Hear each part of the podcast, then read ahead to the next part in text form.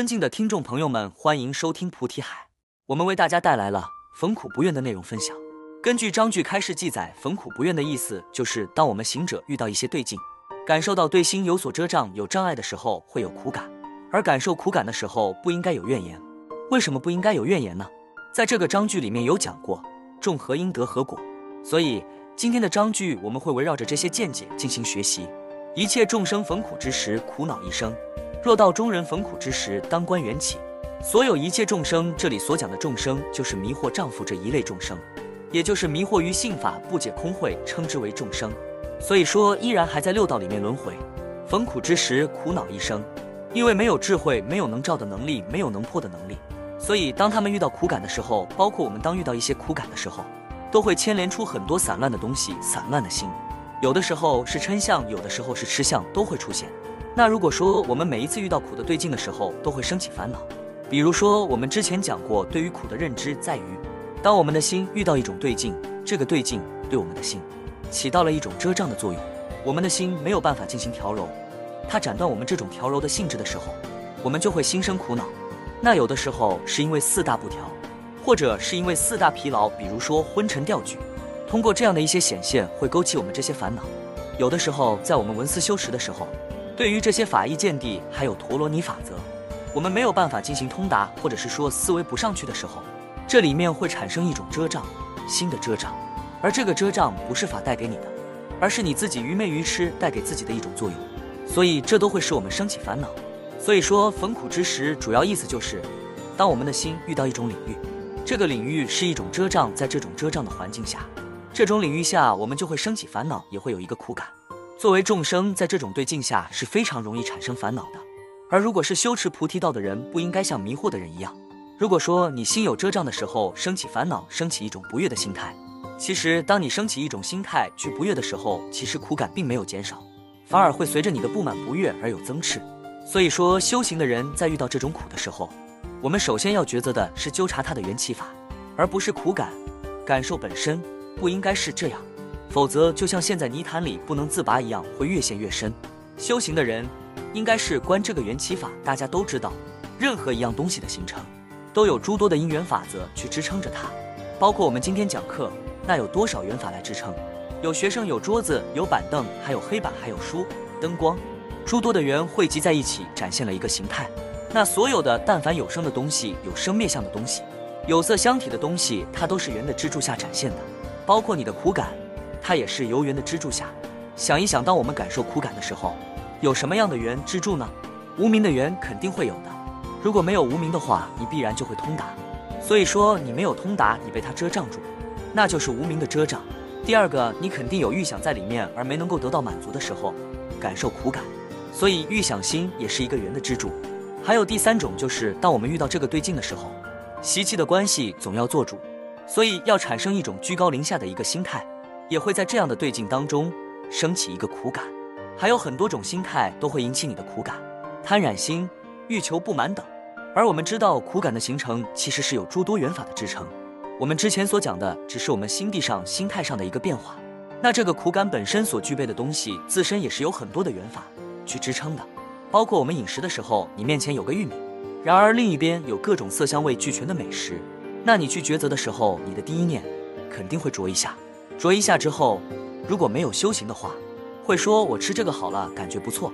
如果有修行的情况下，第一念会是要安贫守道，不应该因为它的色香味的满足而去贪染，所以他会又把心拉回来。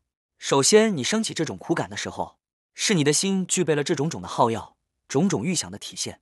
对境它本身也具备这种东西，它具备色尘的诱惑，它具备味尘的诱惑，它具备香尘的诱惑，同时也会具备触尘的诱惑。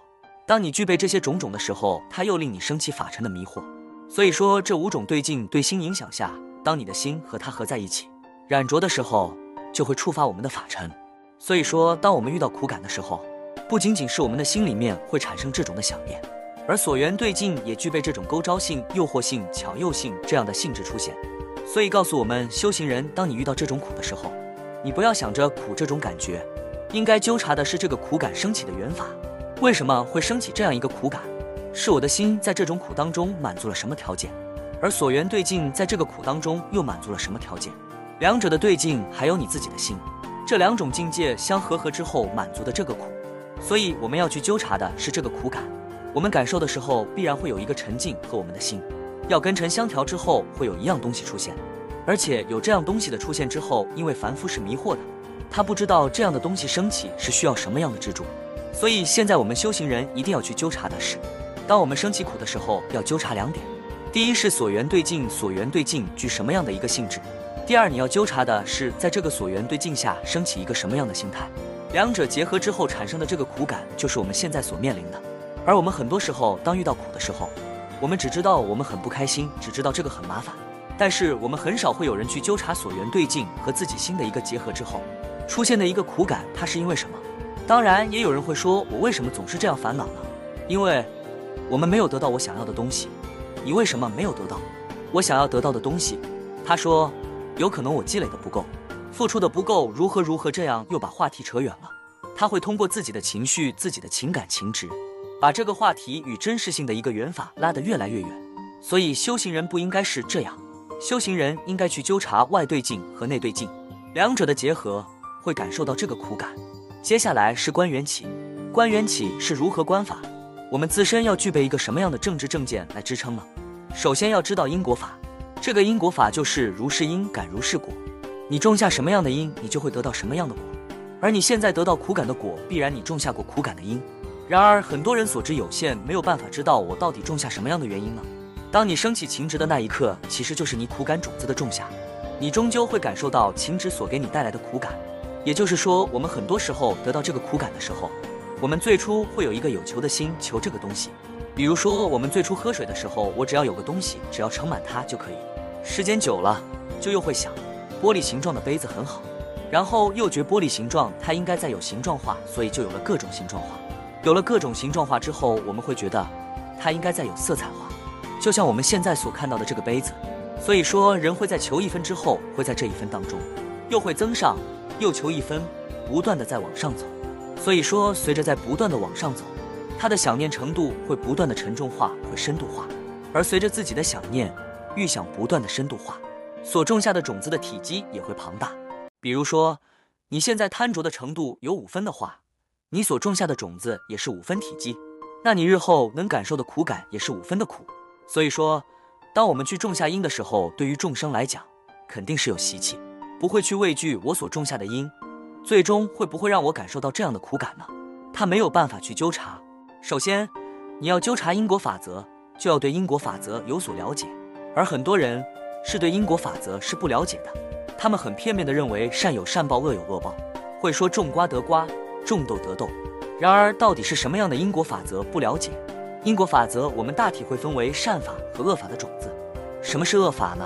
与自信法相违背的种种造作想念，通通都是恶法。能令自信法贴切，与自信法贴切，能够增上我们觉力的所有造作，我们称之为善法。所以它有分两种体系，就是善法、恶法的种子。善法和恶法的种子会让我们感受到若善若恶的感觉，善的感觉，恶的感觉。当人感受到善的感觉，会有一个喜悦；当一个感受到恶的感觉时，会升起烦恼。那没有办法纠察的是，当我们做什么样的作为、行为，或是心里的念头，能够种下善法呢？我们做一个很简单的比喻，就是我们的文思。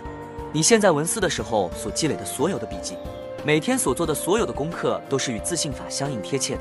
虽然你是通过十生心、一生心去推动，但起码方向是一样的。所以这就是在积累我们的善法。而善法会让我们喜悦，所以从中你们都会有一个喜悦感，有法喜。但为什么在我们感受到法喜的时候，不久法喜就破掉了？我们会觉得很苦恼。这个时候的种子是不是我们闻思这些善法的种子产生出来的反弹，或者是恶、负面的东西，并不是。首先，我们要知道善法的种子令我们升起一个喜悦的心、欢喜的心，而我们去闻思的时候，这些东西确实满足到我们这些条件，而我们不久后会苦恼。烦恼的原因在于是用心不同。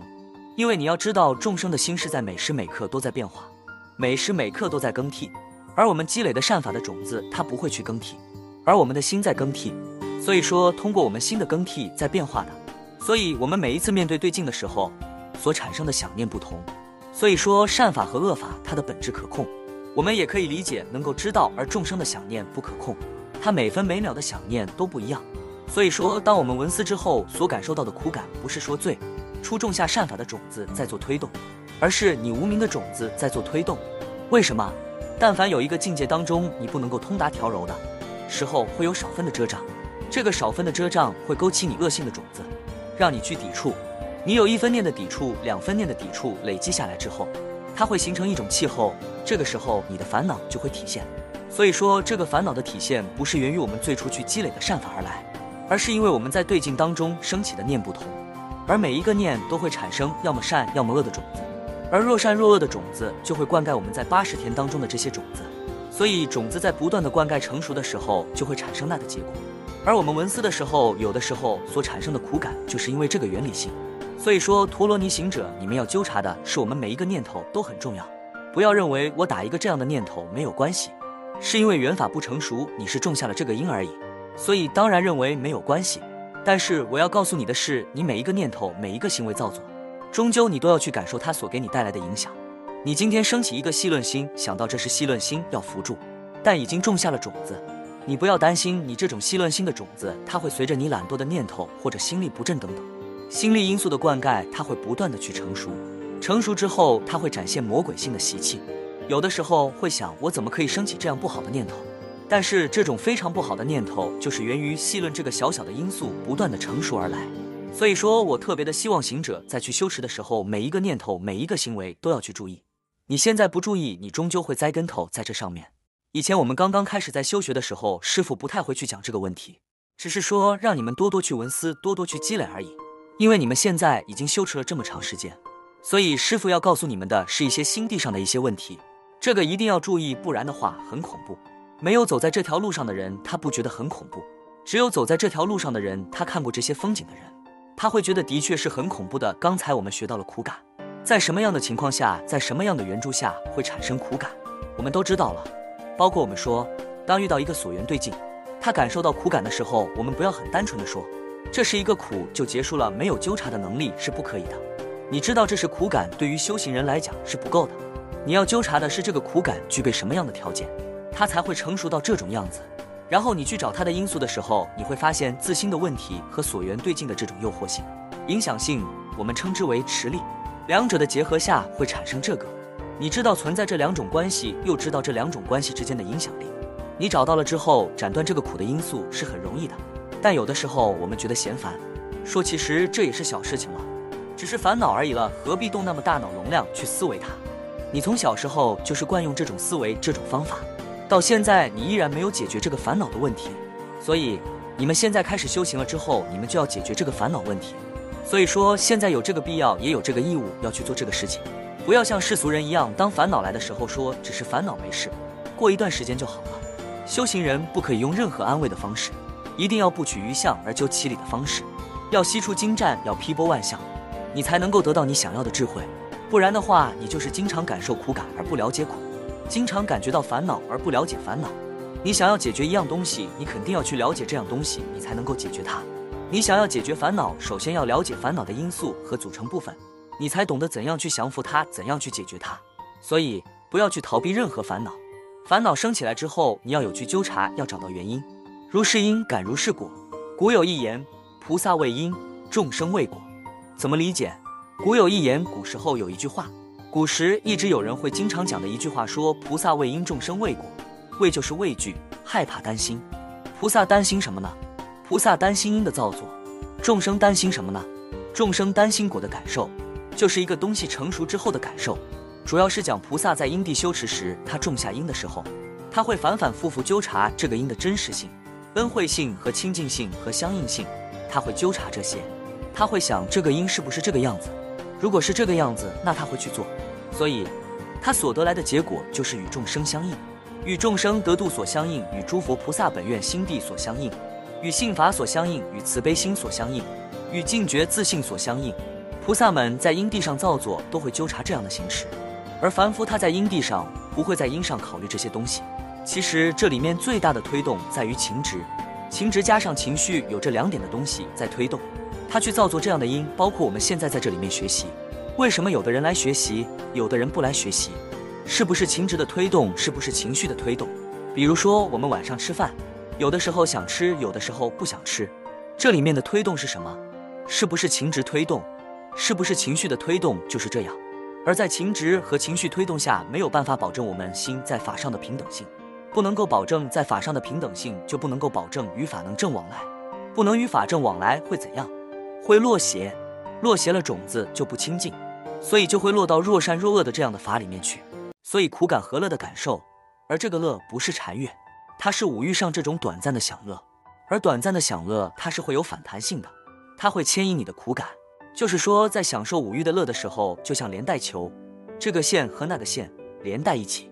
你再把通过五欲享受的乐再拔高的时候，你越享受，你越拔高，你后面所连带的苦也一样跟着它拔高。这个乐稍微消息的时候，这个苦也就有了。所以说，很多人在很多狂欢结束之后，有莫名的空虚感、失落感。其实这种情绪是因为他所贪染的乐，不是佛道上修持所讲的恒常的禅乐，它是五欲的乐。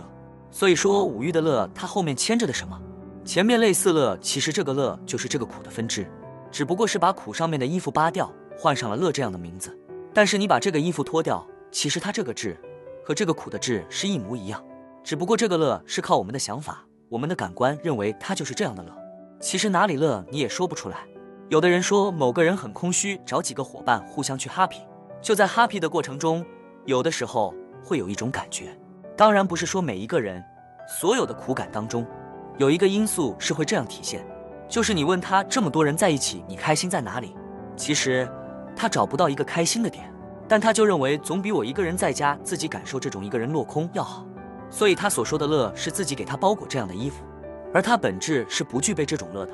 有的时候聚会之后还要吵架，所以说众生很多时候在因的造作上没有太多的审核，就像产品一样，你要做出产品，首先你要各方面去审核。质检达标之后，才可以流通到市面上来。而这种通过质检，就等于菩萨在因上的造作；而这种没有通过质检的，或在私下自己运营，然后流传到市面，危害了人民健康的，就等于众生在因地上的造作。我说的是原理性一样不严谨。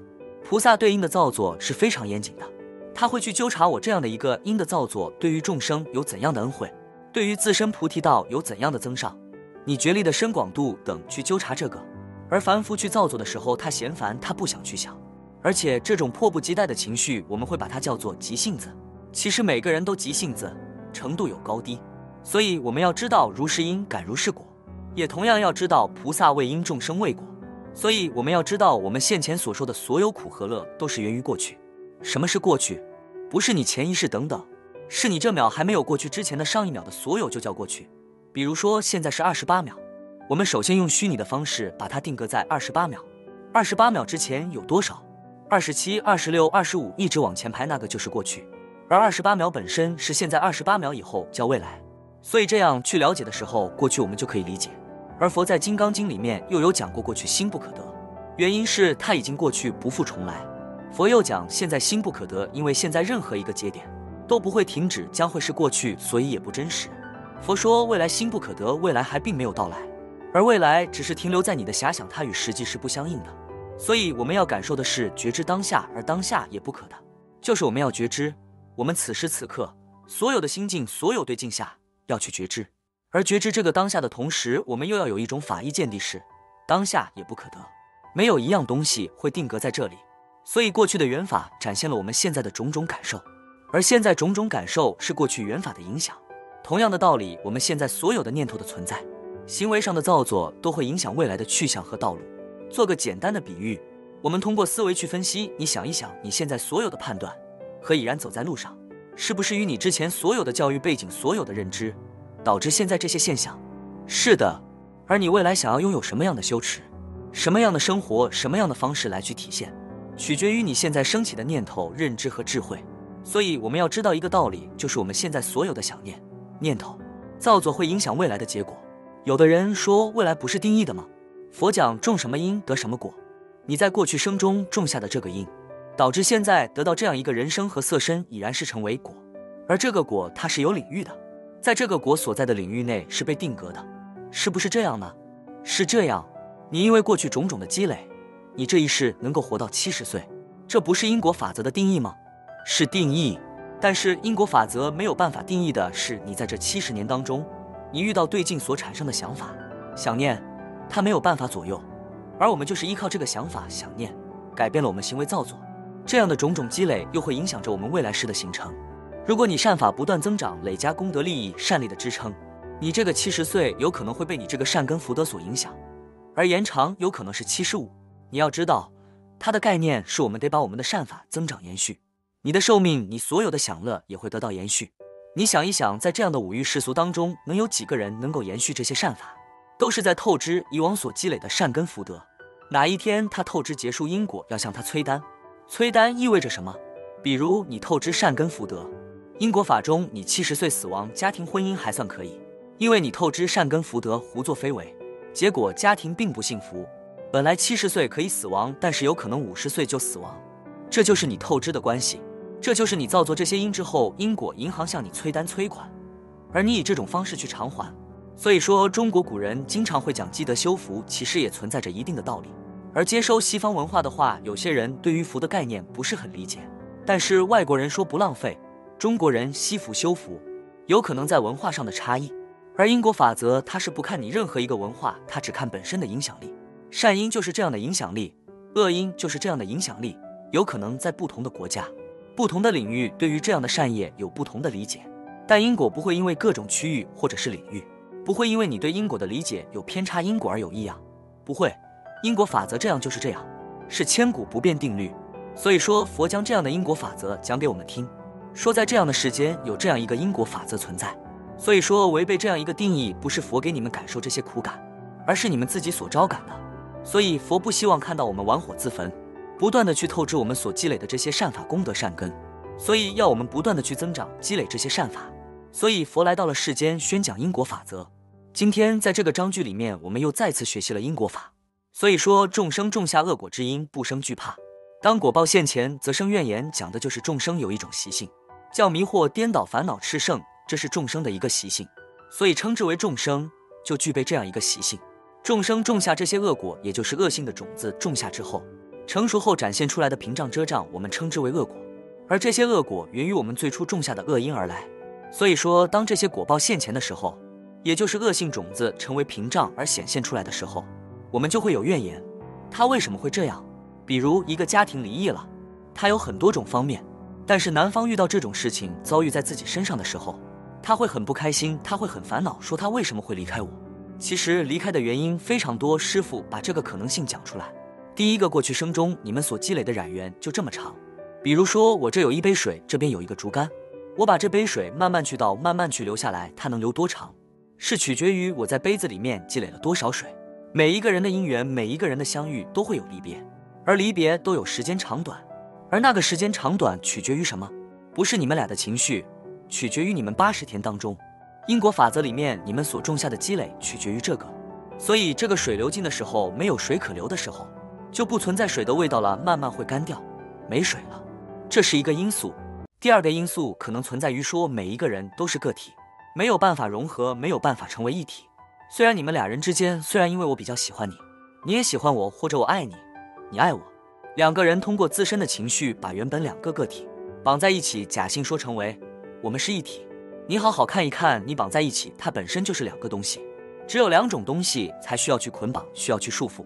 所以说，两种个体必然是两种思维。有的时候，这两种个体中某一些思维会有一些的吻合，所以这个时候我们人会把它说成共鸣。共鸣所传达出来的暖意，让人喜悦，是没办法去言语。这个大家也知道。但这个时候，我们就会因为这一点点的共鸣，产生情执，然后时间久了，会发现其实每一个个体，他所需要的东西不一样。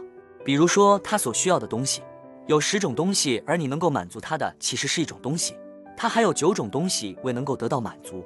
你们走在一起是因为情绪，时间久了之后，岁月会抹掉你们的情绪，会慢慢成为一种常态。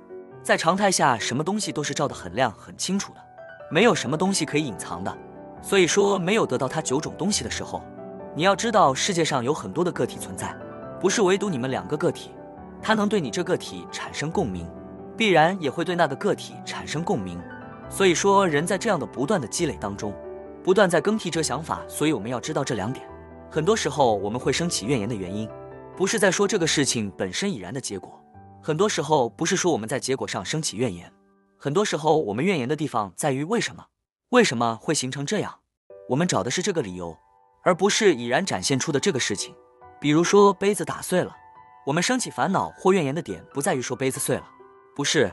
很多时候我们在纠缠的是为什么杯子会碎。所以说我们在这种恶性的东西现前的时候，我们很多时候都有怨言出现，而这个怨言是因为我们不具备明达的智慧。明达的智慧是什么？